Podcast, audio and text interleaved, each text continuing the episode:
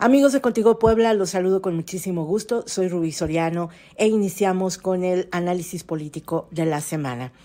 Queda claro que en los entretelones que veremos en los próximos meses entre los morenistas se encuentra la simulación de una democracia que les cuesta y mucho, sobre todo a la ex jefa del gobierno de la Ciudad de México, Claudia Sheinbaum.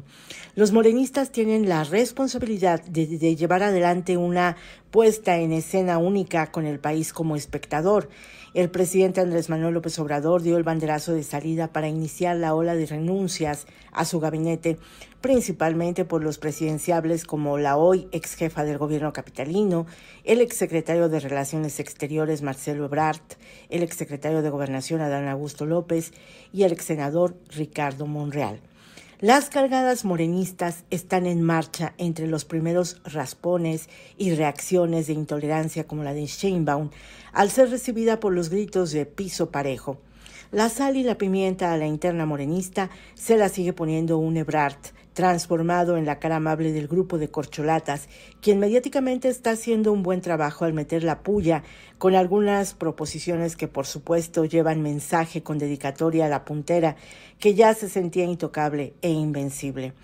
Lo que tanto pregonó el movimiento con el que López Obrador arribó a la presidencia de México, hoy se cuestiona de manera seria en Morena.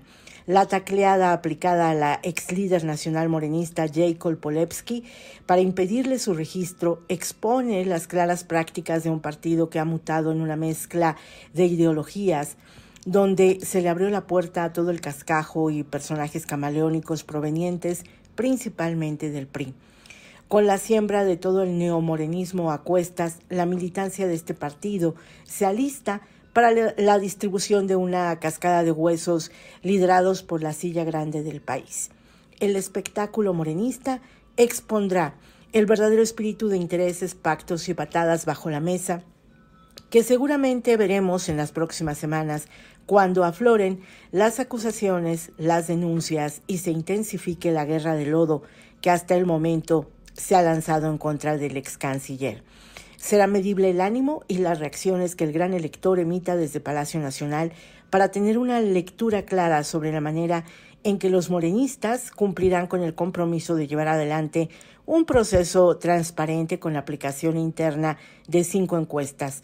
Si bien muchos apuestan a que todo está cantado a favor de Sheinbaum, lo verdaderamente interesante será ver cómo aplican la operación cicatriz para sanear las escisiones y rompimientos que seguramente se darán en el camino como resultado del jaloneo por las posiciones de poder.